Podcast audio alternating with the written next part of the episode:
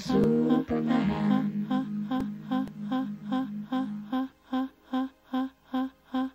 Oh, John.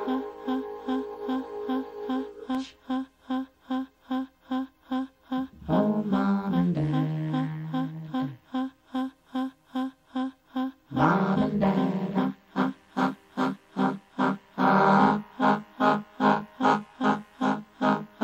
好，欢迎收听一画一画，我是老杨，我是反高潮。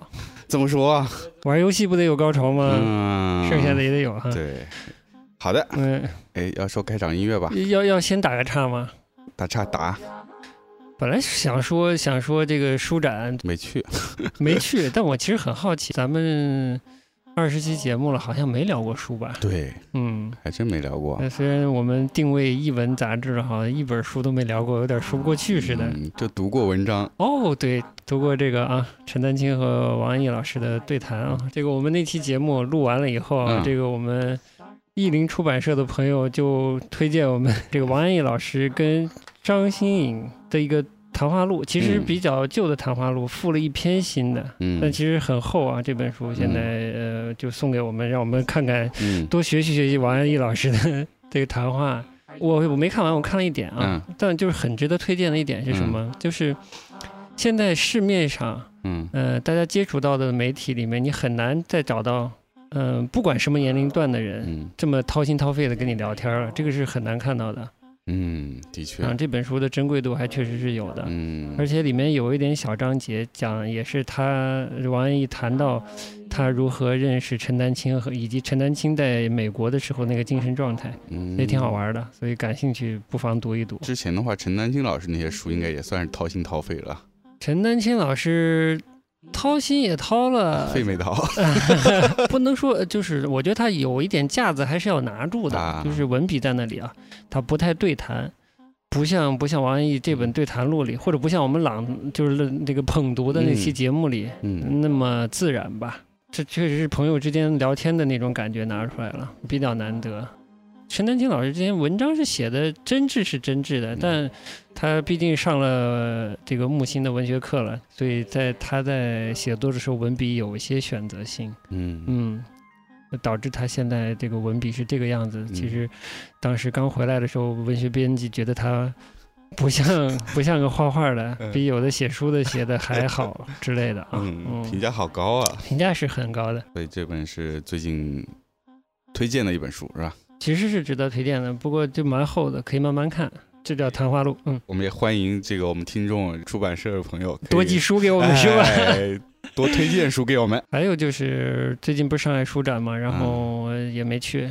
你是一次都没去过，我我一次是都没去我是已经放弃了，之前人太多。嗯但是为了压压惊嘛，我就最近买了两本杂志看看。嗯其实有一本是跟我们今天节目有关系的，嗯就是这个封面人物是 Laurie Anderson，嗯，我们等会儿会聊到的。后面细说。嗯、呃，这杂志呢，我稍微可以说一下啊，嗯叫 Happy The Happy Reader，嗯就，是快乐的阅读者吧。我还是真是嗯第一次看到。是这个英国的这个企鹅出版社出的，哦，是企鹅出版社出的，所以它不是独立杂志啊。呃，不能算独规杂志立杂志，嗯不能算特别独立杂志，但应该算他们出版社一个相对独立的项目吧。嗯我觉得开本也也蛮小蛮奇怪的，这个装帧设计，感觉蛮独蛮立出版的。，其实是装帧设计蛮独立出版的。呃，访谈也挺长的，我其实知道嘛有段时间了，嗯但一直没买。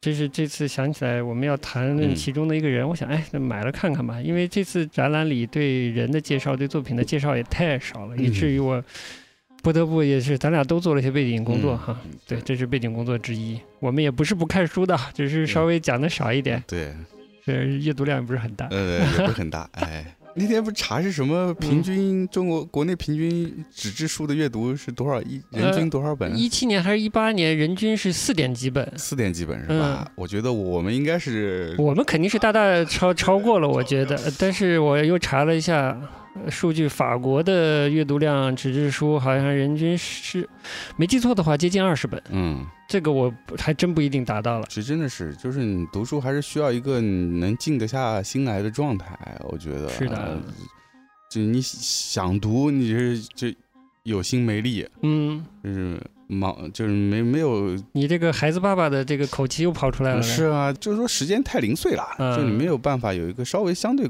一个整的时间来做阅读。所以是不是因为也是因为这个原因，现在这种听书、念书的节目好像还蛮有市场的。哦，我们就不说那种是就比较实用类的啊，嗯以罗姓为、嗯 为代表的那、嗯那种、嗯那种节目啊，可能单纯念书的节目也也是有一定市场。嗯，是不是大家没时间看书啊？剩下就是电子电子阅读也，但我也我也不知道是就是没有电子书，大家就会更多的去买纸质书吗？这我其实也是个问号。我觉得也是，嗯就像我今天跟你聊，我说在地铁上嗯上班，我其实挺喜欢观察周围的这些年轻人都在干嘛。嗯 社会观察家，嗯，，对，就我觉得大部分还是一个玩玩游戏，要么看综艺节目，嗯或者现在看国内的国剧，嗯啊，是比较主流的。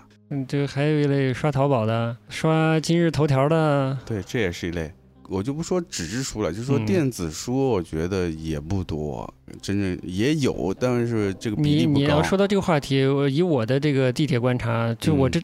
就是来了嗯虹口谢天笑了以后，嗯就是坐地铁的机会少了嘛。嗯以前坐地铁的机会多，可能再往前倒一点，可能过个两三年之前，对，还多一些。对，我觉得还相对比较多的人会在地铁上拿手机看书。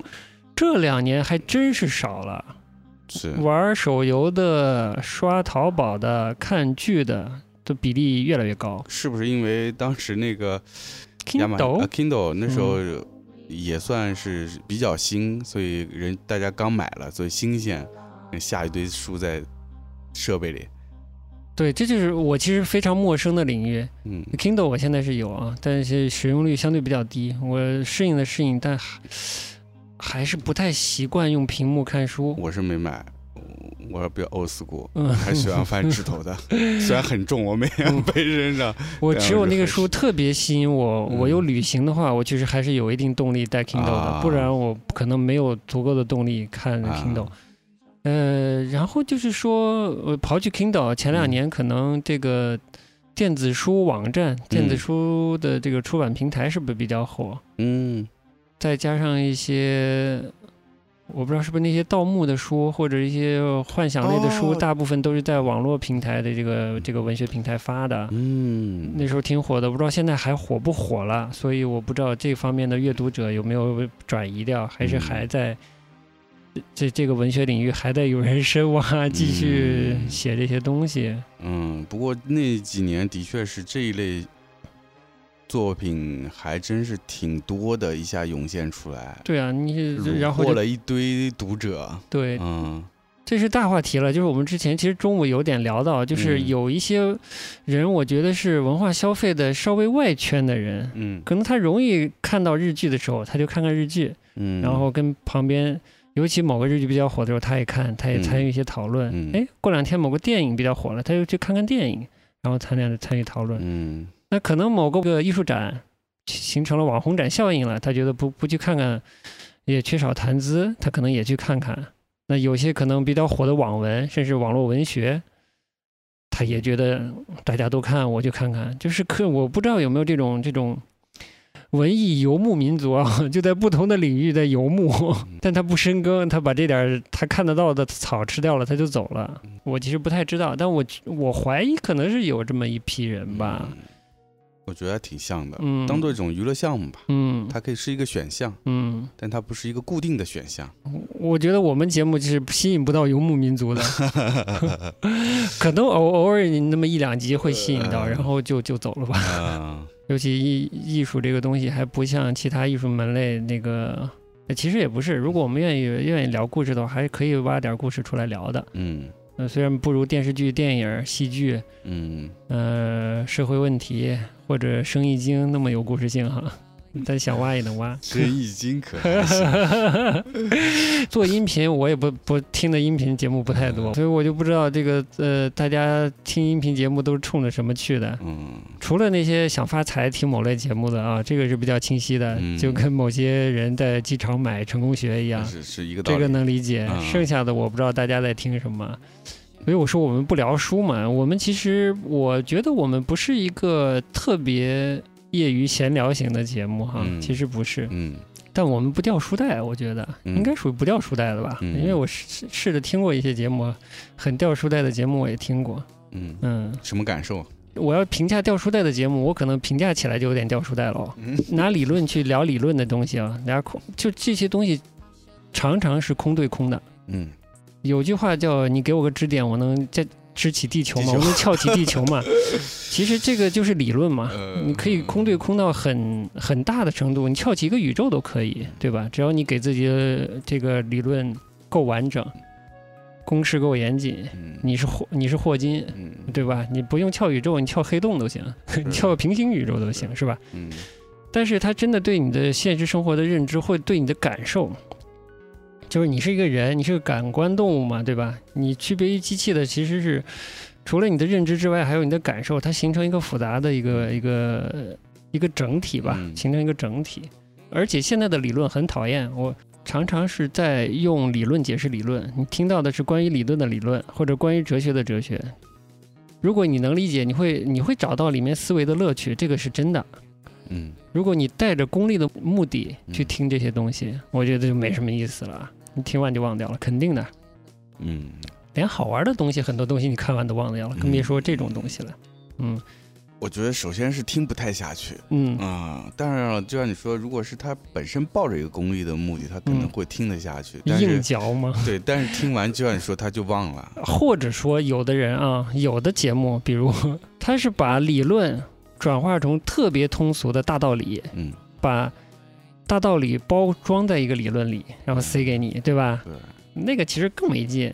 更没劲。那是我觉得不好意思啊，那有些是骗人。嗯嗯，不，这不是不好意思，嗯我听过一次，嗯，就知就觉得他是骗人你，就是忽悠，就忽悠啊，嗯就还有啥没啊？话术。我觉得你真真要想学知识，你有这时间，你真的是好好学一个东西算了。这个时候你真的是有兴趣，还是看看书吧。嗯，哎，不要听书，不要听人砍书，我觉得就没什么意思了。对，还而且这个看看书，你你自己嚼的这个过程，我觉得是有也是有乐趣的，而且你嚼的时候，你能嚼出一些营养来。所以我们这个节目应该是属于不掉书袋，还是把一些相对直观的感受跟大家分享，然后有一些基于直观感受的一些想法吧，嗯可能会呃总结成一些观点，嗯也是分享。嗯，你别指望从这得到什么实用的东西，对吧？介绍上写我是杨老师，但是嗯我不是老师啊。这是属于玩笑性质对对的啊。对 对，我们教不了大家什么东西，嗯我们其实这节目也是分享一些我们自己的一些想法吧。其实如如果有坚持听我们节目，应该觉得我们也没什么教育意义吧？对 也许有一定的启发意义，但教育意义实在谈不上。对，嗯，而且我们的听众质量太高了，太高了那，属于这个社会中我们说沉默的大多数哈，真的，轻易不说话。真是。呃 哎呀，所以有有一两个能就是偶尔跟我们沟通一下，这已经很了不起了，哎非常感谢。是哎看到大家留言，真是眼泪都要出来了。泪流下来了，哎还有还有给我们寄书的朋友，哎呀，哎呀太感谢了太。感谢了。行，绕怎么从绕远绕远远了，绕哎远了，这期咱这期开场也是有点长了。没关系，有剪刀手嘛，是吧？好的，那 就绕回来呗。对，嗯，嗯前一阵做了一件比较突破的事儿哈，嗯，是先从我们这个开场歌聊，还是先从这个突破的展览聊？开场歌呗，开场歌也跟展览有关系这，有关系。就是我们会跨出一步去看一个所谓的新媒体艺术展，也是因为这个人。说实话，我自己看所谓新媒体的，就是从我个人经验来说，看的真不多，所以我们这次也是去看了一个蛮新的一个技术的这个新媒体展，你得了吧，就嗯 VR 就啊这 VR 哪里哎蛮新了你？但是在在在在在艺术领域还算比较新吧。哦，好吧虽，然这 VR 技术什么四十三四十年代就已经开始研发了，是吧？哦，好的 好的，从技术上来说，嗯，对，这就对了。去嗯，尝试了一下一个新的技技术，对于艺术能够产生怎样的一些化学反应吧，我们也想看看。试试。然后，所以我们就去看这个展，对啊，嗯，对，但主要还是因为这个开场曲的演唱者呃，对安德森，对，Laurie Anderson。对，你来讲讲呗，为啥这个，哎，你今天叫啥名字？反高潮啊？今天是这个樊老师啊，反高潮樊老师，哎，嗯当时有一天突然晚上发了一个这个链接给我，嗯我一开始看，哎，这是个啥呀？一看嗯展览，我名字啥我都没怎么看，我就嗯光看到 Laurie Anderson，我说嗯哟，哎呦哎呦 哎呦哎呦，这姐姐这还做展啊还做 VR，这么这么高科技啊？对啊然后就一下就有兴趣了，就说嗯哎要去看一下。你说起来，你应该比我了解他呀。就是你至少我我我我第一次听他音乐是从你的这个刻录盘 开始听的，对，对就要说刻录盘这特别老派的一个。传播方式传播啊，方式挺屌的，嗯对我其实听他是蛮早的，是大概上大学那会儿，有一个也是自己也是做音乐的一朋友，嗯然后他跟我家住的特别近，哎，然后我们那是有一段时间就交流特别多。就是这死基友嘛，真对对对对是好基友。嗯然后就是他有爱收集这些音乐的相关的东西，嗯我觉得还挺认真的，喜欢整理啊。现在叫 Digger，啊，，digger digger，是吧？精确。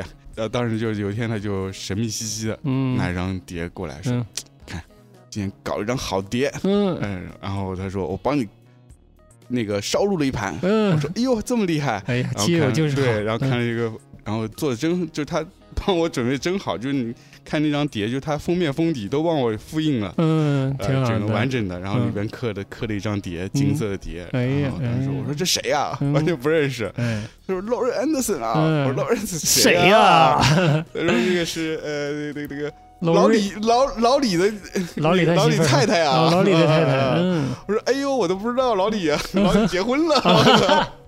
那个哎呦，其实我现在都不确定他俩是拿证了呗。嗯，啊，anyway，反正他们是一对儿了。就是我今天还看网上网这个网文上写他们是纽约第一艺术夫妻之类的。那段时间也是挺多在听地下丝绒的那个时期，OK，所以他一说就觉得哎有意思，看他这什么风格？嗯，就还蛮感兴趣的，然后当时就听了。听了没听出味儿来吧？我估计。呃、当时肯定是没听出味儿来，嗯但是我是觉得他有些部分还是有地下丝绒的一些不能算影响，但是有一些那种感觉影在里面，影子在里面。嗯但是就像他这个 Laurie Anderson 的个人介绍里写的，他自己本身这个人的定位是非常模糊的。也可以说是跨界跨的特别多的，对，什么诗歌、音乐、嗯文学啊，什么电影、呃艺术啊，嗯哎，全全涉足了。听他的歌，我觉得也会有这种感觉，嗯。就是他有时候像像一首歌，但他有时候又就像一首诗朗诵，但有时候又像一首什么戏剧的配乐，啊嗯，就是这种感觉。他是个跨界的这个实艺术实践者。所以你当时当时听出来嘛？里面有一首单曲，甚至在英国的单曲榜上打到了第二。没你能听出这种没完全没有，而且那时候而且那时候资讯很不发达嘛，嗯所以根本不知道那首歌是是所谓的这个金曲，嗯直接打到英国排行榜单曲的第二名，完全不知道、对啊。后来查了才知道这个事儿，但是再重听也没觉得 它也是不是，它是首大金曲，也不是这个流行范儿的对，就是我们开场放的这首歌，哎，对。其实是有历史背，景的。你来说说这历史故事。哎，其实就是这个 Laurie 老师，我其实也不算熟，也是比较后面才知道这个老李嗯。有这么个太太，嗯。但是他做什么我其实不太知道，嗯。只模糊的知道他做音乐，嗯，这然后就嗯突然来做展了，嗯。啊。然后今今天才查了一下，他这个当时这首金曲啊，嗯。连连网上的评论都是各种评论都觉得是有些意外，甚至有一些嫉妒的声音，就是因哦。为大家都觉得它不是一个商业歌啊，嗯。可能跟他做同类型的音乐的人都会有一些嫉妒吧。嗯。就你不是做商业歌曲的，就是流行歌曲的，你怎么杀入排行榜第二了？当时是有一些这种声音的。嗯。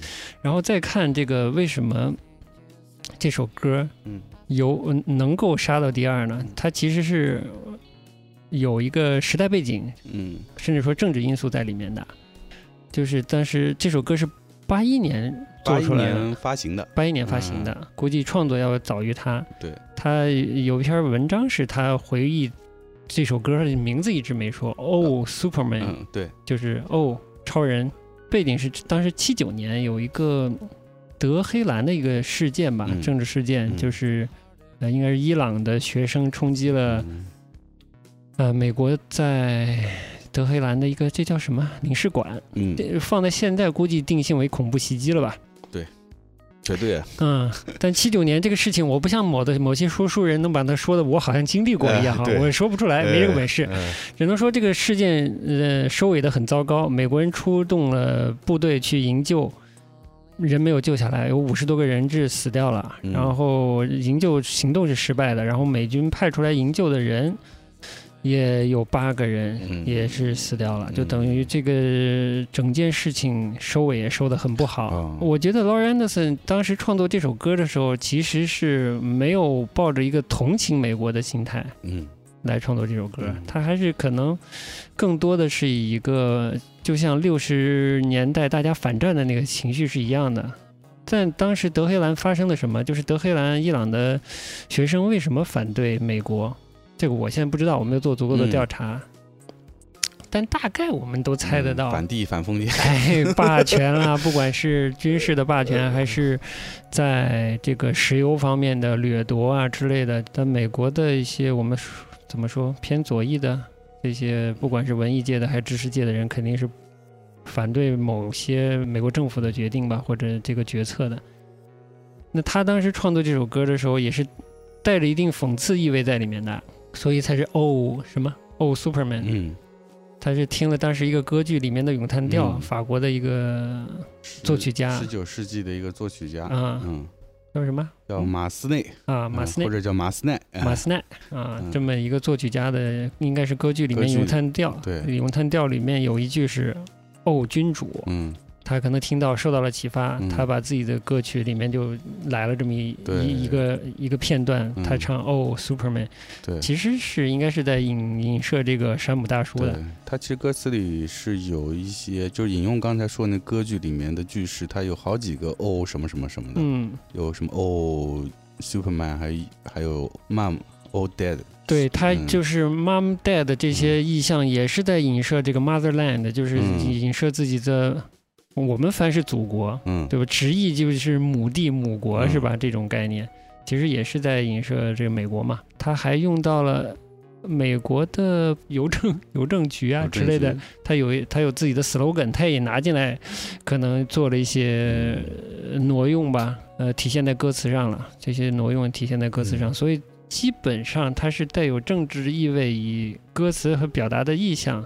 嗯来取胜的歌曲。嗯而且他还用了用了那个声音上做了处理，嗯还有一个跟他原本声音同步的一个奇怪的声音。哦，那个是用哦用了人声合成器，叫 voice coder 之类的东西。嗯那个东西其实是当初发明出来是给间谍使用的，啊，就是为了消除这个说话人本身的声音特质用的。嗯，所以说他他觉得这个东西也很符合他这个歌的调子。对，其实那首这首歌大家听的开头，大家也也能感受到，嗯它一点都不商业嗯歌曲的那种感觉，对，嗯，完全不是那种商业流行大歌，嗯，嗯，所以真的很意外，他这首嗯歌是成为金曲，也是机缘巧合吧，正好他机缘他这个这个嗯有一些政治倾诉的一些内容嗯搭加上那个当时那个环境，对，对，可能我相信那时候的年轻人还是有一些反美反战的情绪吧，还是延续下来，嗯我估计还是延续下来。从六十年代末，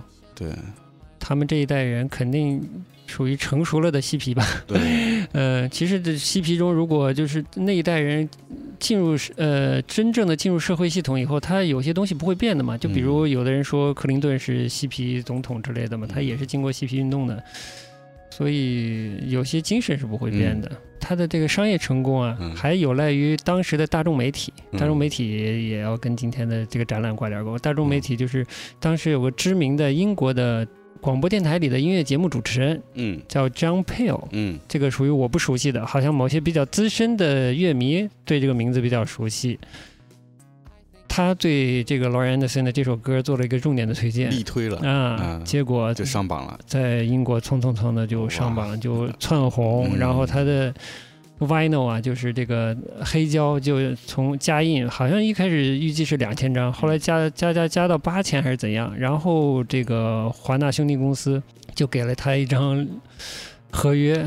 签了他六张唱片，被签成艺人了我，但其实他后面应该没有按一个商业艺人的路在走，所以大家可能对他之后的唱片没有那么了解。华纳看走眼了是吧？被一时的流量所蒙蔽了。但但其实不是的哦，嗯就是说，嗯、又要跳了。就唱片公司在挖人的时候，其实是广撒网的。嗯嗯，再说他其实，呃，从商业背书的角度来说还 OK 的，在、呃也是啊，嗯，嗯所以何不签呢？对，还是有挺多文章可以做的对，。大概背景就是这样。嗯嗯，我们听了一首没有没有热热单项的热单，嗯，呃，八十年代英国热单，在英国成为热单的歌曲啊，大概是这样。有些歌曲也好，有些艺术作品也好，就是你要稍微往深挖了一下，就会发现它可能给你初听或者初看时候不一样的感受。嗯，或者它会变成你在某些呃时间点、环境下面的一个映照的东西，嗯嗯，或者甚至情绪的出口都有可能啊。嗯所以这首歌到了九幺幺的时候，嗯美国人又翻出来听，然后觉得这首新歌是 Laurie 写给九幺幺的，其实不是的，嗯，但其背后的情绪可能是一样的。还真蛮像的。所以就是啊，首先要碰瓷儿，剩下就是要做点调研工作。嗯，行啊，那我们来吧，切入正题。切入正题说到这个展览了，嗯展览嘛，刚才前面也说了一些，就是嗯我们去看还是抱着一个特别好奇的一个心态去看的嘛。比较近的就是最近就是那个玉红的那个展，我们其实是看到展览里面是有两件 VR 的作品。对的，嗯。对当时的感受体验啊，就体验不是特别好嗯啊、嗯可能跟设备的调试有关系吧。有关系，跟那个设备本身的，就是 VR 技术发到发展到现阶段，它我觉得到这一步它还没完成，我也觉得，嗯，它还会进步的。到了对五 G 它可能会更好，但就不是，算这个往后挪挪再说了。嗯就是现在这个形态其实还不是特别友好的一个形态，那比较相对来说有点尴尬的形态。嗯，又要主机，又要戴眼罩，又眼罩上还要配合耳机，然后有嗯有有线，对，整个的重量也不算轻不。算轻，对，可能要扯到后面游戏上了。就是说，因为我我其实也很久不玩游戏了，因为嗯 VR 其实在游戏上用的比较也比较多嘛，我觉得啊，那要不咱就开始聊 VR 算了，反正就是嗯先说出来，这个展呢，其实是以 VR 来体现的一个展，对整个就是一个带有一定互动性的一个 VR 作品。对，但对 VR，我之前也是不太了解，嗯。我只知道我我以前用 HTC 手机，嗯。后来买不到 HTC 手机了，HTC 不做了是吧？这个手机不能说不做了，但基本这个业务已经呃溃缩的已经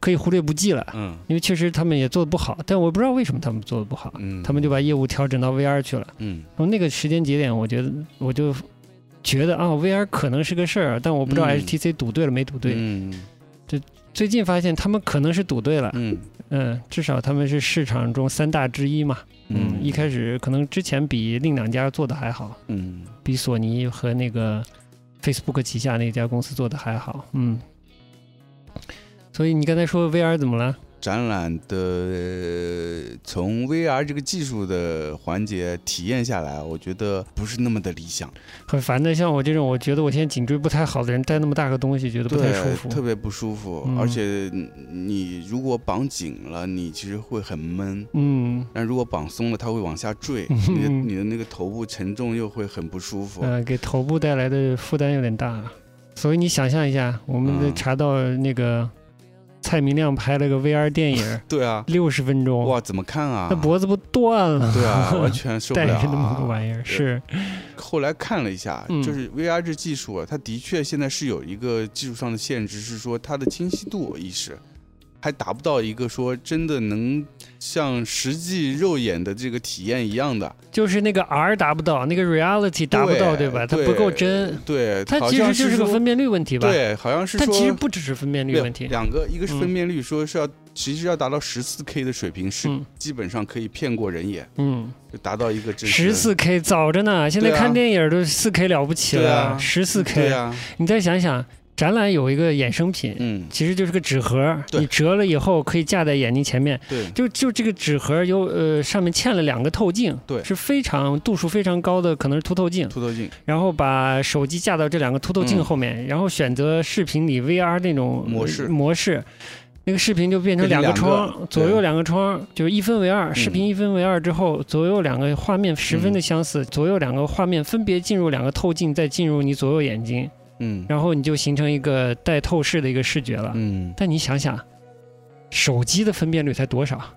我就算它是四 K 手机，应该做不到，两 K 顶死了，一边才一 K，嗯，你每只眼睛才一 K，也就是你整个看到的是一 K 画面，离十四 K 我的妈妈还早得很呢。对啊，所以手机看就是更不清晰。这才是这才是一方面我，就是你的你的在线设备它的最高呈现出来的清晰度，还有你的是节目源，嗯，对吧？是，你在渲染和拍摄的时候，那个到不到双眼都十四 K，嗯是不是？嗯，就等于两两端都限制了。对，嗯所以这分辨率是一个问题。嗯另外还有就是它的这个刷屏幕的刷新率，啊，对对对，刷新率也很重要。对啊嗯，所以就就当然这个刷新率是从嗯就玩游戏嘛，就从嗯玩游戏继承下来的。嗯你这这玩游戏玩家肯定特别对刷新率特别敏感。嗯那些卖显卡的显卡厂商也非常重视这个刷新率指标，嗯，对吧？就不能有不能有卡顿，你帧数低了就顿顿又不帧了，那相当于一些技术瓶颈。特别是那个从手机看就特别明显，那个嗯手机的那个视频是特别模糊的，所以你看了那个景象就有一些怎么说花，那图像有些花就就糊掉了吗？糊掉了，就嗯。让你就就就就英国乐队嘛，模糊嘛。啊模糊。哎呦，可以啊。好的，嗯，回来，嗯，嗯，好，呃，所以就就模糊了嘛，呃 对对对哎模糊双就眼模糊了嘛，模糊了双眼看不到现实，对。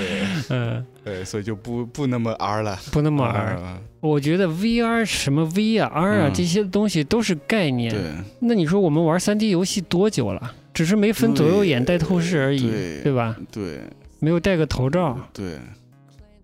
就其实 VR 这个概念，我觉得就是套了个新的名字，嗯就是它没有，就像开场说的，它没有那么新了。嗯你要最往早了说，我觉得以前小时候去那种科技馆玩那个模拟开飞机那种，嗯它不就是 VR 吗？对呀、那个肯定有固有名词、专有名词来形式的，呃，描述的，就双眼视差造成的那个体积感之类的。嗯对，就但又如何呢？这东西但对我来说，我觉得没有那么大的新鲜感了。就是 R R 它它没没够不够 R。要不就是它是计算机渲染的，嗯它追求的不是那个高写实度，嗯不是那个超写实，油画里超写实，他追求的不是超写实，他是他其实追求的是个超现实。超现实，对不对？对，他其实嗯。是超现实，嗯，就是你现实里没法实现的场景，我可以用这个方式来实现，对，然后你可以人可以真实的体验到。我觉得说白了，嗯。很多事情，呃，技术不值得特别多的来强调，嗯，最重要的还是你要表达的东西。对啊。特别是我觉得对于 VR 这个技术在艺术上的应用更是这样了。嗯。你说在 VR 这现在应用领域也很多啊，嗯医学、教育啊、考古啊、军事啊。那你好厉害，我都不知道，我就知道游戏和色情。啊，哦，这个我重点我们后面再说啊。好，啊，所以就是，呃，因为在艺术上应用更是你，就它还是为你的作品服务的。你到底是作品想说点啥？对，对吧？对你想表现点啥？对吧？你还是要这个手段，它 VR 也只是种手段，而是它适合你的这个创作，那你拿来用，我觉得是很好的。那么就说回来说这个展览好了，那么就说 VR 这技术，它其实有几个它的所谓的、呃可能能给人一些新鲜感的一些特性，比如说所谓的沉浸性，嗯所谓的什么互动性、嗯多感知。在我看了这个展览之后，这个作品之后，我觉得反而对于作品本身是一种打扰。嗯我们就说沉浸性好了，嗯你想想看，这个技因为技术的限制，公我买了票进场，嗯。发现是一个凳子一堆的设备，嗯，然后我要把自己绑在那个凳子上，嗯，我觉得会，我首先我会很不自由，对，然后就可能难免有点排斥。排斥，然后嗯。工作人员会跟你说，你只能看十五分钟哦。嗯，又感受到一种限制我就哈。分又感觉到限制，然后嗯给我一种压迫感，对。就是说我一定要在十五分钟把这作品看完。对，好了，当我带上这个设备的时候，开始看了，然后发现，哎，我我应该怎么看，我根本不知道，嗯，我应该怎么进入到这个作品，不知道，然后我需要花时间去进入它。好了，花了几分钟时间摸搞明白了，哦，是是这样一个空间，我要自己去探索的。嗯，然后发现它有些互动，好了，嗯这时候又出来问题了，就是它的互动性又对你是个打扰，嗯，因为你要了解这个互动性到底怎么用。这杆儿怎么用啊？两个手柄对怎么调菜单？对，的，这是一个十分实际的问题。实际的问题。对好，这十分钟过去了，嗯这里还有五分钟，五分钟你还得花时间先把里面的路给熟悉一下，嗯。你根本没有办法说是我真的整个人沉浸在那个作品里，嗯。然后我去体味这个作者的在作品里表现的那些东西，无论是这个作品本身，呃，比较形就是在形式上用的很多的所谓的黑板组成这空间上面嗯。白色的文字，嗯。一些文本，包括一些涂鸦的画面，嗯。你，根本没有时没有时间和这个对你说的这个太好了放松的。心态去就看。比如我们去看杨福东的视频作品啊，你就可以坐在那儿，你看到舒服，看看够为止，对吧？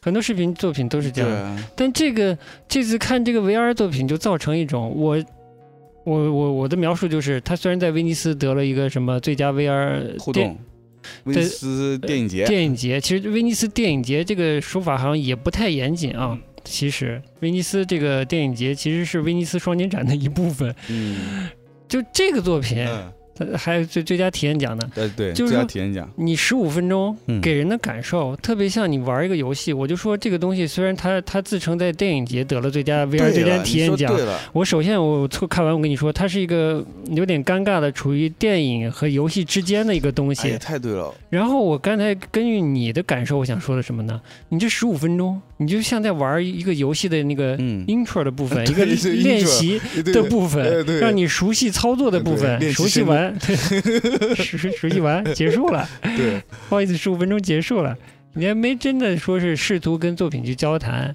就是嗯沉浸性你沉进去，都还没有。对，根本没没没有一遍半两遍半这这这回事啊、就就就这点也不太好。对，就嗯所以说实话，这个展览看下来，其实对作品真正说你体会到多少啊，就是呃很少很少很少。何况啊，就像我们刚才又说到，艺术作品呃跟电视剧、电影、小说，这是其他艺术门类的这些作品相比，它的常常叙事性或者故事嗯可讲的故事就相对就少。嗯现在这不管艺术机构嗯还是艺术家，嗯呃，说的难听点儿，可能有点摆架子，或者摆出一个学术的这个这个架子出来，嗯。他不跟你讲。嗯，像这次这个展览的介绍，你根本不知道他在说什么，对。对吧？就是把展览的呃表象描述了一下，嗯。嗯，就呈现那个效果描述了一下，嗯。啊有然后带了一点点作者的一点点的个概念吧，嗯，然后就是一些作者的介绍，就看完基本上你还是不了解。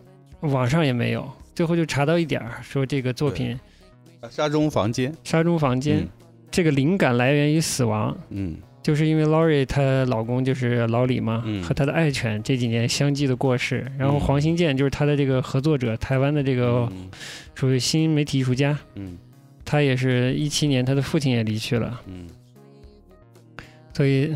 哎呦，这跟西藏有关系。他们听说一个说法，说在西藏人死后四十九天，意识会逐渐的在宇宙中慢慢的嗯。消散。所以呢，这个 Laurie 老师就用粉笔的这种形式哈、嗯。用粉笔的形式就在墙上写写了一些字，嗯。然后觉得粉笔呢，它既是擦掉了，但又会留下痕迹的，是某种意义是个象征性吧。这个还是很考验你最后这个作品营造出来的这个虚拟的超现实的环境嗯。和观众能不能就沉浸进去，然后有一些很感性的感受，嗯，对吧？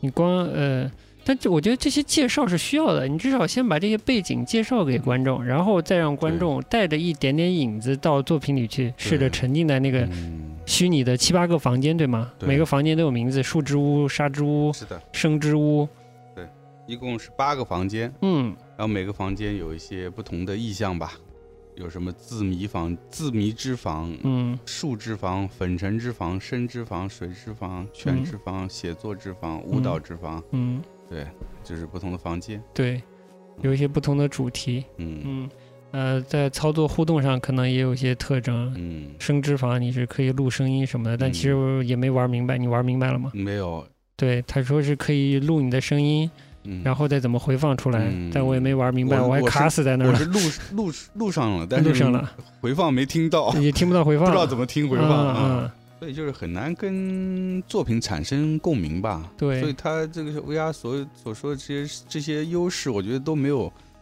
嗯没有展现出来。嗯就其实我觉得他这个作品选择 VR 方式是吻合的，嗯，相当于他是建构了一个意识的一个空间，空间。由人的意识组成的一个空间。对，我就呃，我我正好不是我说买了这个嗯嗯、The Happy Reader 嘛，嗯这个有他的访谈嘛，嗯他就是在就是 Laurie Anderson 这个访谈发生的时候，他正在北欧，应该是丹麦嗯，哥本哈根很离哥本哈根很近的一个嗯城市里面的一个叫路易斯安那的美术馆。啊，挺著名的嗯路易斯安那啊你知道的很著名哦，他在路易斯安那，就特别美，嗯，特别好。对，他在那里做展览，然后也是跟这个黄新建合作的。哦，合作另一个项目是嗯。一个月球，以月球为这个想象空间的一个项目。啊。但我觉得他其实还蛮好的，不管在介绍就视频里介绍这个作品，还是在这文字访谈里介绍他的作品，都还说的蛮清楚的。嗯。就是有什么说什么，他就嗯。比如说、这个 VR 的好处就是你像做梦一样，嗯。你抛弃了自己的身体，你就是意识在行动。嗯。这是他他喜欢嗯 VR 的点，我觉得说的蛮清楚的嘛。蛮清楚的，蛮嗯清楚的。出发点是这个，对啊，那就应该嗯告诉大家嘛，对吧？嗯那大家就作为一个影子，那我就是来做一个没有身体的意识在行动的梦就好了，对吧？所谓的这些介绍、这些解释的不足，也没办法让你在那么短的时间体会到这个作品，因为你这么十五分钟你看完就结束了，结束以后你你没有就很难再以一个所谓意识的方式再再回想这个作品了，嗯其，实很难再进入那个那个感受了。嘿，你说的好，就是梦经常做完就大部分都忘记了，对啊最嗯近在读的一本书，他说。进入展览之后，你就只能靠自己了，因为馆方默认艺术欣赏是不言自明的，无需在旁解释。嗯，对，所以我们刚刚聊的这情况就是这个情况。对，就是但其实不是的呀，电影也是做梦我，是电影是做梦，但电影也有章节的我，就故事前言要交代的，这个逻辑要要有的，就是你怎么慢慢进入这个梦境，再嗯要有代入感，是吧？对，都是有过程的，不能说就 你戴上眼镜你去吧，这可还行。这个传统的关于美术馆的这种观赏的方式，或者说主呃馆方、策展嗯方想要观众去体验这种方式，就是说他其实希望观众更多的用自己的感知来感受这个作品。但是现在都是概念，都是个点子，你你没有更充足的介绍，嗯怎么读你这些东西啊？嗯，你不可能真的就把人往那馆里丢，说你靠你自己了，但至少 VR 发展到这一步，体验上有限制，有限制。嗯，就技术带来的体验上是有限制的，嗯嗯再加上当代艺术本来在表达上就有些有些玩机。或者是什么 玩机有点夸张了 啊？是吗？就有些老毛病，哎，对，导致这这两个他们的不足都在我们观赏这次作品的时候都发生了，他就是他负负得负了，对他形成了一个不好的一个负面累积，嗯。所以他感受不会太好。到了呃所谓五 G，到了更高清晰度的手持嗯，设备的时候，嗯。用一简单的透镜嗯就可以达到 VR 了呀。嗯，你拿你的手机，嗯你看一个 VR 视频，嗯。当它的清晰度够高，屏幕已经是 8K 了，一分为二，两边各 4K，、嗯。比较高清了吧？嗯。然后你再带一个简简单的透镜透镜装备，嗯。插上耳机，你就已经可以享受这个所谓的 VR 体验了呀。然后做 VR 作品的这个艺术家，其实可以很简单的把他的作品当分发 AV 嗯视频一样的分发给他的受众了，这倒是很有趣的。嗯，好，那我们就先插首歌，来来来，插首歌，哎，一会儿回来正好聊游戏，对吧？聊游戏，来来来个游戏歌曲。我们就来插首游戏歌曲。好哎嘞昨天说要插游戏歌曲，我一下也没想到啥，就突然想到了王菲嗯 的这首著名的《Eyes on Me》，嗯，也是一部呃传奇的游戏系列，对。呃，最终幻想的其中的最终幻想八的主题歌。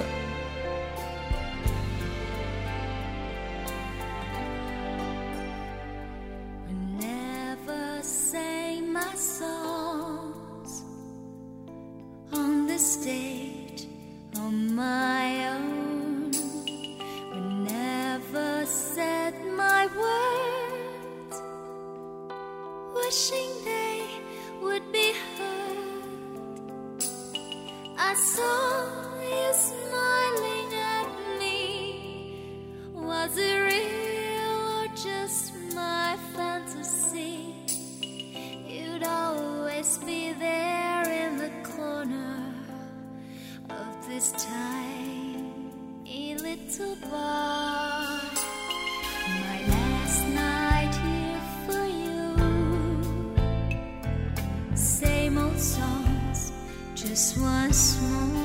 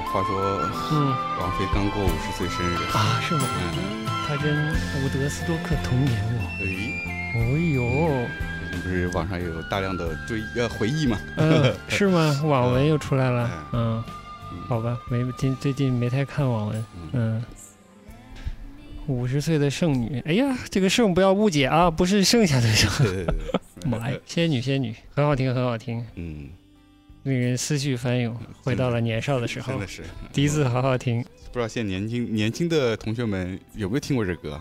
不知道呀，反正推荐一下呗。嗯，你玩过这游戏，你稍微说说。本身 FF 这个系列就挺有人气的，之前的 FF 七后来出了真人呃是呃电影版，有有电影版对电影，版，嗯，然后再加上那会儿那个个《寄生前夜》也出了电影版，哟，所以就导致了这种这种以比较剧情方式推进游戏的这种一个一个算是一个新的尝试吧。啊，但是反正玩的体验还是挺好的，我觉得、嗯那会儿是刚刚我们聊，就是嗯，看人玩游戏也特别过瘾的方式吧，又会是一一一帮朋友就是聚在一起，然后同时玩这个游戏，哎，然后有旁边有些人在那看剧情，然后猜测剧情的推进，哎哎，就是特特别有意思，就是那个那个共鸣跟看电影有点像，对，挺好的。像了，嗯对。那么？这这往大点说，就是其实刚才想说游戏和色情产业，就是说，是推动 VI 的一个重要的领域，重要的两个领域。对，就之前看电影。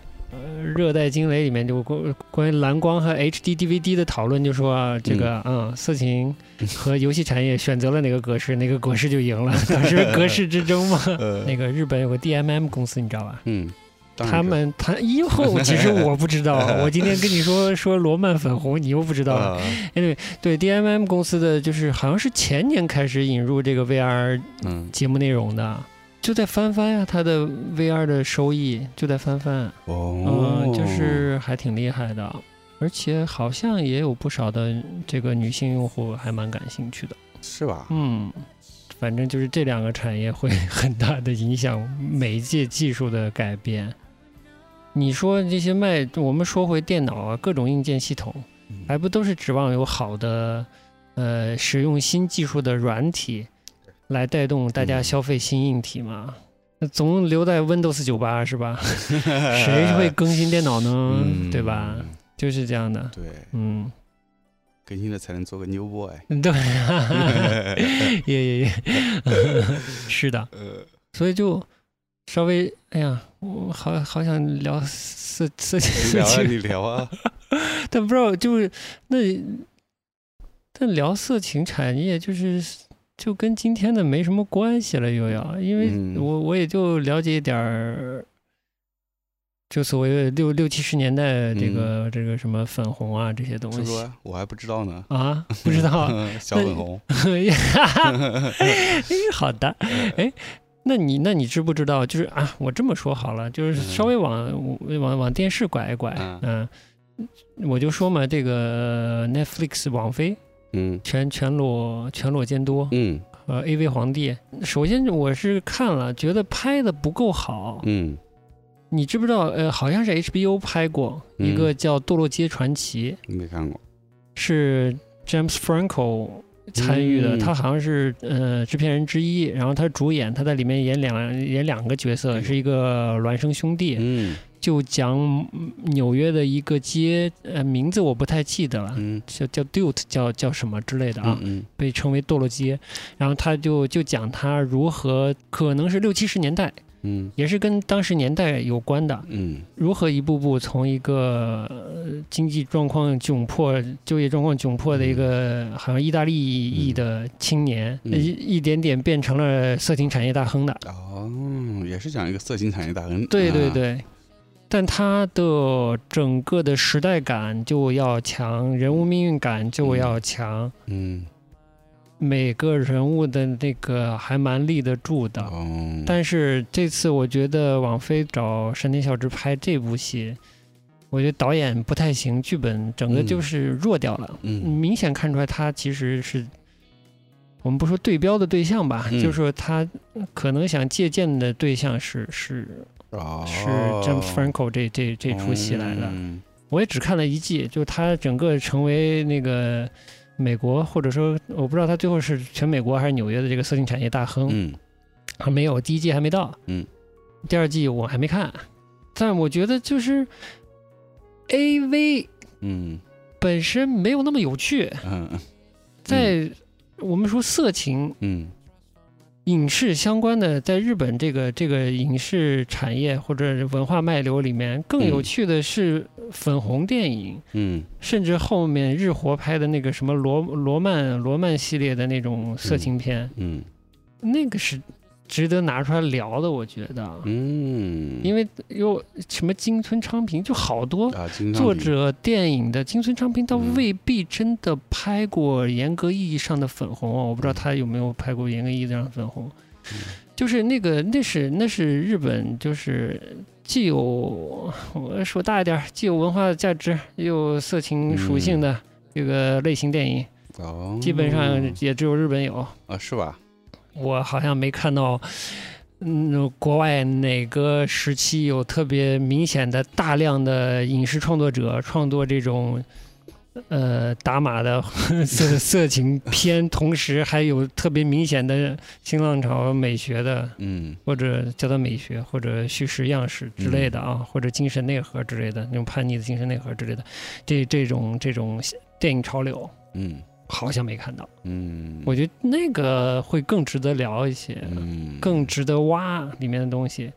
全裸皇帝他基本和全裸监督，他基本是一个把打格仔的片子变成不打格仔的片子，或者是原来是演员假来到变成打真菌的这个过程，嗯它没有特别强的文化属性嘛，嗯。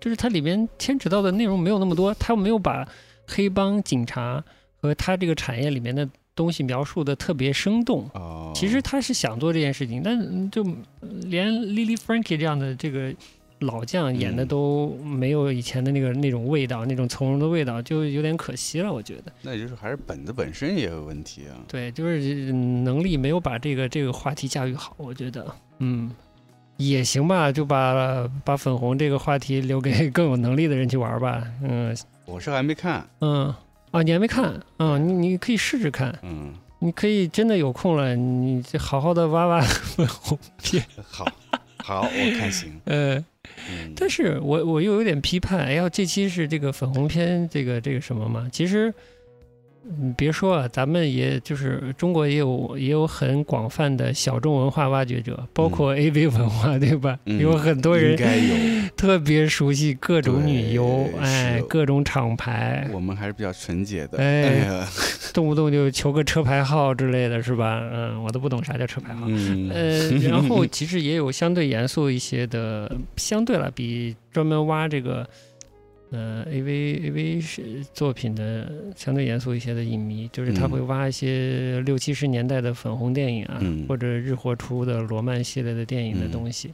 那我是我其实不挖的，嗯，但你看过吗？我看过一些的，啊很有时代特色。嗯其实其实不管这个金村昌平也好，还是说，呃大岛主也好，作品的特质还跟嗯。蛮多粉红片儿的那种那种精神状态蛮蛮一致的。哦。嗯，那种战后的叛逆的那种极端的那种精神状态啊，嗯。其实蛮一致的。但粉红呢，就就一定要有性，嗯。但是粉红的特点啊，要我说啊，我嗯看的也不是特别多，我也不研究粉红的这个每个作者的特征啊。嗯但我觉得就是说到不好的一点，就是那个粉红电影里面的性都特别惨，被当做一种泄愤的工具啊，啊。对生活不满的工具或者怎么样，而且他常常是被这种行为是被诅咒的对象一样的。这些创作者精神他是要释放，但最后又每每就有一种你们使劲儿干吧，反正干完了也没什么好下场的那种感觉，嗯 就是特别悲观其实，嗯。然后渲染出来的性也不这么美好，就常常是这样的。哎呦，这我觉得当时就是那那种情绪很呃又强烈又又又难过我觉，得他老主片子里面心也是有点这种感觉不是特别美好。对对对，呃，都特别惨，嗯嗯。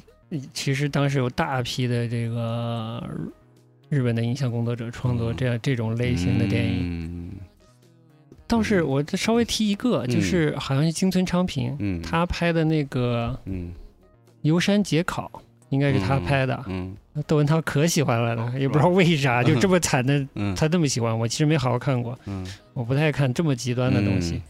呃人年轻的时候见识少，嗯觉得所有极端的东西都是人性，嗯其实那都是极端的人性。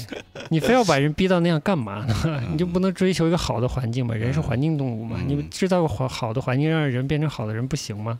然后他他那一部拍的很早，我嗯，可能是八十年代吧，嗯，就是《有山节考》，嗯。可能两千年头，嗯。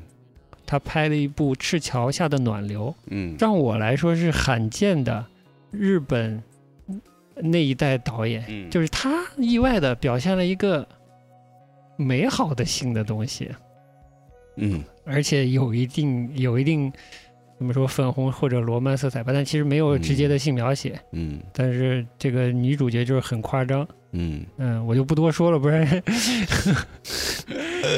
就但是它体现的是就相对美好或者恣意纵情，但不不悲惨的啊性啊、我觉得这是还蛮难得，不知道老头老了嗯怎么想开了，哦，年纪大了嘛，嗯嗯，对，挺好的，嗯，嗯。对，就想到这一点。嗯，好，我们接下来聊聊我国的这个大家有兴趣可以自己搜一下啊。对对对，嗯，哎，杨老师也去做做功课啊，嗯嗯，对，这是正经的嗯爱情片是嗯吧？正经的爱情片。但其实啊，我操，我这一路要乱狂奔了，嗯。先随便聊吧，到时候剪掉就好了。啊，就是其实不管剪是出另外一个节目来。啊，对剪出另一个节目了，你别说，就是当时这个嗯粉红啊，啊，还是这个日活罗曼呀，它制作有制式，而且有的它的音乐嗯，也挺好听的。嗯，所以我刚才播那个。怪怪的那个音乐是呃美国的一个，好像美国的一个一个 YouTuber 整理的一些这个粉红片里用到的音乐。哦，其实也不是说，因为他们都是电影电影产业里的工作者，只是可能电影产业在衰落。他们觉得色情片是挽救他们公司或者挽救自己电影人生涯的一个方式，嗯所以他们就这么去做了。其实有的品质还蛮高的，嗯包括呃就声啊、画啊、表达啊嗯，都有些甚至蛮有实验性的。嗯有开拓性的东西。所以在音乐上也蛮有趣的。然后我想跳的是什么？应该是七十年代吧，七十嗯年代的美国的色情片嗯也有它制式化的。呃不能说制式化，有特色的音乐，其实就是当时比较流行的嗯伍德斯多克风吧，嗯，就当时的那些，嗯嗯，嬉皮音乐啊，嗯呃，甚至所谓的迷幻音乐啊，嗯也会加在里面。哦真的就是有的品质也挺好的，嗯，就老的这些色情片里用的音乐嗯品质也挺好的，嗯嗯，好，大家都去看色情片吧，看老的。哎呦，我操，我在干嘛？嗯。但别说啊，就是日本，呃色情一直是他们这种的创作一种题材吧。嗯。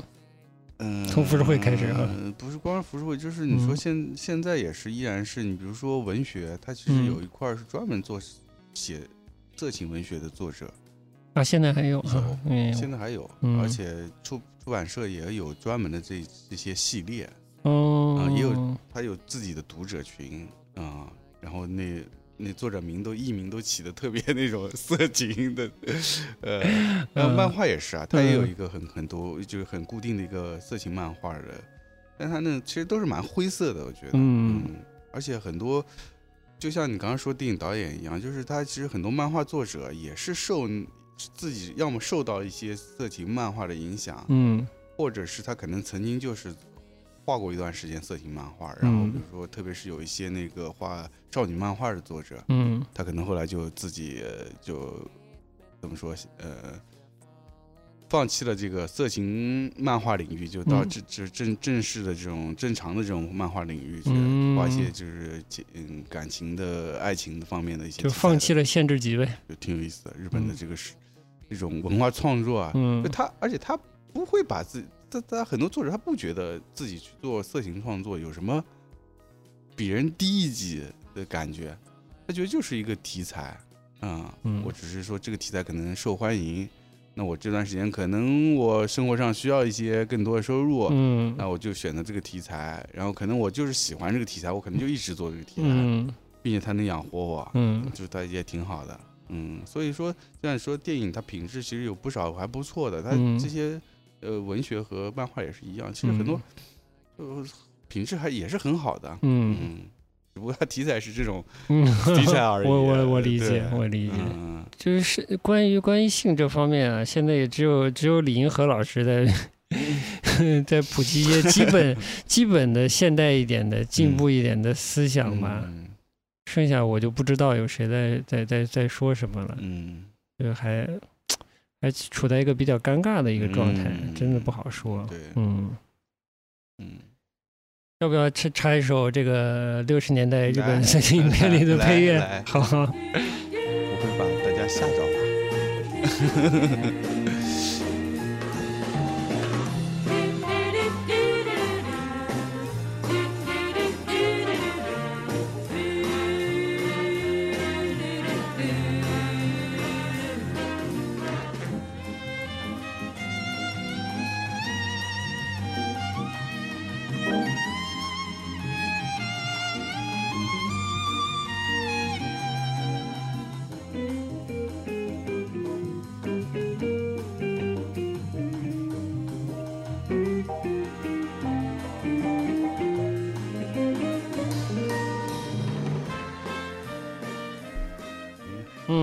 概听个意思吧。嗯嗯，我突然想起来，哎，我有一次去冲绳旅游，嗯。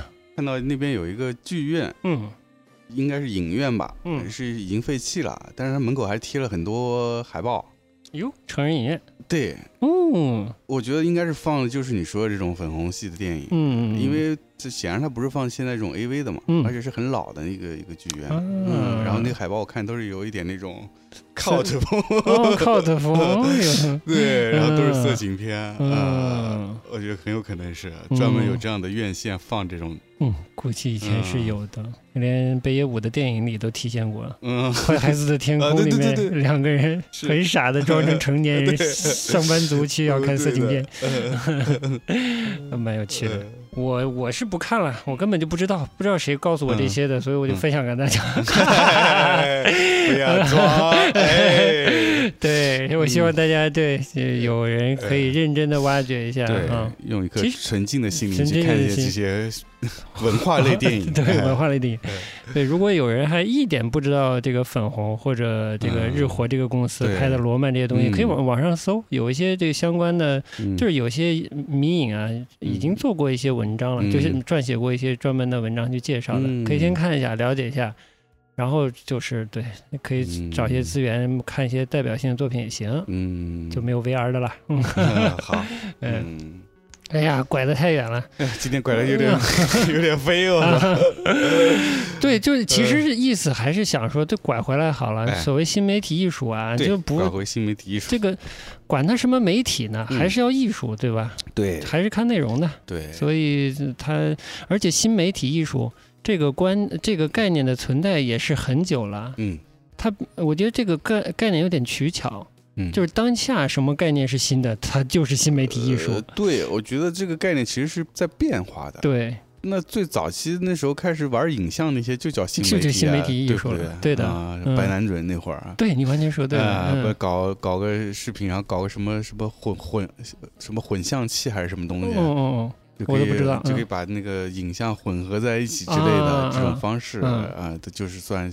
新媒体了嘛。对，反那会儿是算新媒体嘛，嗯所以那会儿标准是说，除了传统绘画、雕塑和现成品以外的，那就叫新媒体，嗯，对？吧？对，那现在影像其实不能严格意义上不能算是，就单纯的影像作品就不算新媒体了嗯，它已经有点有点固化了，然后被定型了，就叫影像作品啦，就不叫新媒体了。以前的定义，我觉得应该是说是个光学介质和电子戒指的，哎？呦妈呀，嗯嗯嗯，你然后现在说谁呢？说白男准那种啊？就就以对那会儿可能是这个这个标准，到现在会儿其实新媒体定义可能就是数字技术的，对，依依托于数字技术的一些艺术作品，就是数字的、电子的，对，电子的，对。主要是这两类的。对啊，嗯，有嗯。有电脑的逻辑运算参与在内的呃，对啊，对，对有一些对对对感应的，嗯，对，对，反正就啥新都是。过过几年可能又又是新技术出来，又变成所以我觉得就不用去强调这个定义吧，对还是要看这个作品好不好作？品对有没有嗯达到好的效果。对的嗯我们也是一个尝试吧。对，嗯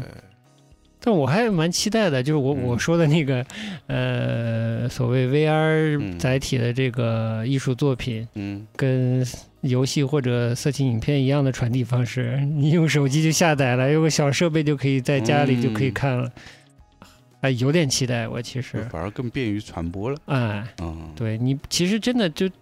最后你去了那个场合，你就是带了个，呃我们叫它头罩，嗯呃，在这个视频的 VR 这个装备而已啊。这装备为什么不能挪到家里呢？嗯，是吧？对，嗯，哎，那就涉及到一个这种商业化的问题。嗯。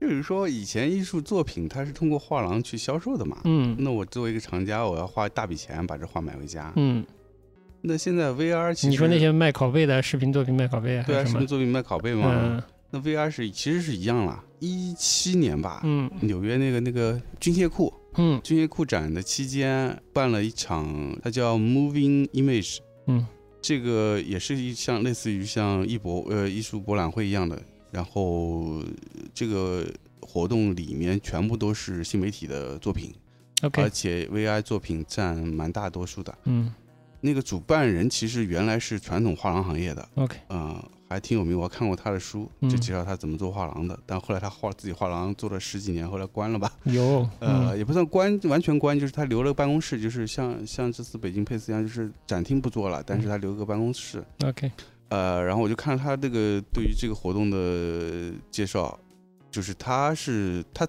自己本人是说他对这个艺术和技术的结合，或者说是 VI 技术对于艺术的推动，他是很抱有信心。嗯他的信心来自于是说，现在 VI 的设备在美国的，VR，V 呃 VR 的设备在美国的比较上层社会是嗯。比较普及的。嗯。他就说到，医生和律师的家庭，基本上他们的孩子大部分都有这样的 V VR 的设备。嗯。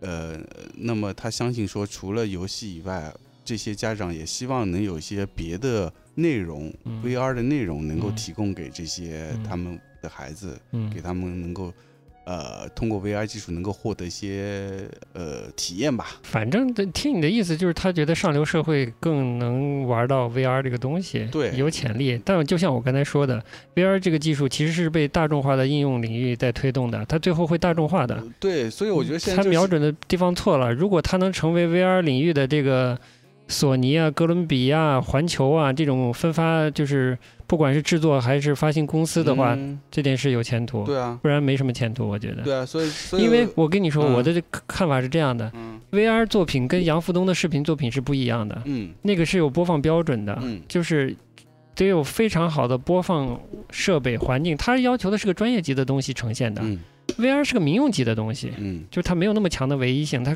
它是在，我们就说它已经在色色情视频和游戏这个两两个领域广泛应用了。嗯你还你，它没有一个特别的，它是就是它其实是标准化的东西，它不是个非标的东西了。做这次呃，就做这次这个活呃活动一七年应该是第一届，嗯。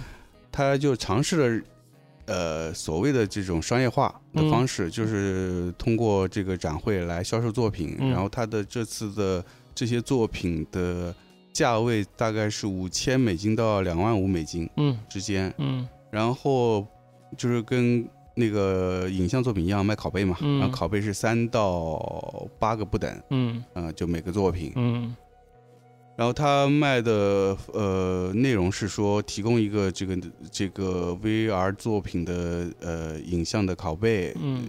嗯，可能是数字的这个数据啦嗯。啊，然后加上这个设备，嗯，然后加上作者的认设备，对，嗯然后加上认证，嗯呃，加上一些配套的一些辅助的配件，比如说地板贴、什么墙贴啊，嗯或者之类的啊，嗯。这些东西，然后这样一套打包卖嗯。啊，就是这样这样的方式。嗯，打包了一套会过时的东西，基本上那篇文章，我看那篇文章里也强调了这一点，就是关于过时这个事儿。嗯因为 VR 技术是不断在更新的，嗯，而且更新的频率非常高，嗯所以现在他们的销售是在合约里要写清楚他的服务的，嗯，就是他要不断的去帮他更新的。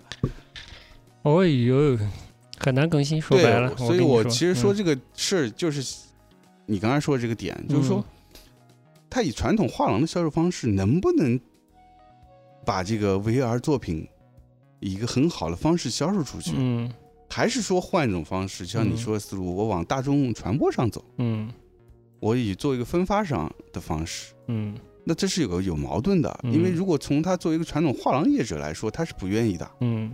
他希望他的作品是是更，limited，对的，然后价格更高的，找错了载体了。嗯。嗯，我觉得是这样。嗯。你不能拿一个民用级正在发展中的，呃，一个载体来做做一个做一个特别限量型的永久收藏的作品之类的东西，就是一个这种数字化的作品，它依赖的他人的已经完成的知识工作其实是蛮多的，嗯。它是在别人已经我建立的一套系统里去做的一套东西，我！你说你说收藏胶片，我觉得就是传统的模拟介质很好的，就是它不太依赖于其他别人的智慧工作了，就是嗯知识产权不依赖的。嗯你给我一个相应的机械，我就能把它播放出来。但越来越数字化的之后，就其实越来越依赖第三方的智慧工作了。它要变成软件，然后来支持你的这些数字的内容来播放了。如果整个之前他使用的那个 3D 引擎啊什么的都已经作废掉了，他我还重新给你做个作品才能升级哦。嗯，你说硬件升级，但是硬件升级也牵涉到软件啊，对啊、对不对？你再升一升，你那软你旧的嗯旧版本的东西跑不了了，那有什么用啊？所以我看我其实看不太到它的这个，嗯、作为小量收藏，嗯。特别跟硬件捆绑一起收藏的未来。嗯我因为它的主要使用领域是大众化的呀，嗯。你应该就是如果想的话，我觉得，或者说我们一个限时分发，比如这个作品，你做一些机制嘛，跟游戏一样，嗯你有一个有效期，在你的嗯。专属的平台上有个有效期，看完就无效了，就不能看啊之类的。嗯但你说你把它一个像传统，嗯、艺术品有一个嗯专属性的话，我觉得嗯还蛮难的，嗯。意义也不大，感觉。嗯，我甚至看得到，我我随便说啊，嗯。我甚至看得到，因为 Radiohead 就是 Tom York 之前已经跟他的制作人发过一个手机游戏了，嗯。它非常 VR，只是不是不是嗯立体的，你就你拿着那个手机可以哦像 VR 一样看，这个就是三百六十度的看那个哦虚拟的场景啊。嗯它很快就是只要这个技术足够成熟而且便捷的话，我觉得它嗯会开发出新的这种跟它的音乐相配合的作品出来的。嗯，这个我觉得简直是看得到的事情了，而且他也很大方，他根本就不收费。